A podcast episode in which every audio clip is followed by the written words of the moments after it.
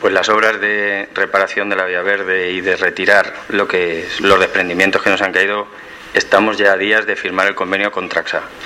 porque nuestras máquinas no cumplían las especificaciones técnicas de seguridad y higiene del trabajo para poder actuar. Y sabéis que los contratos o convenios con la Diputación pues llevan tiempo y no se pueden hacer de un día para otro. Nosotros hubiéramos querido también que en cuanto el tiempo nos deje entrar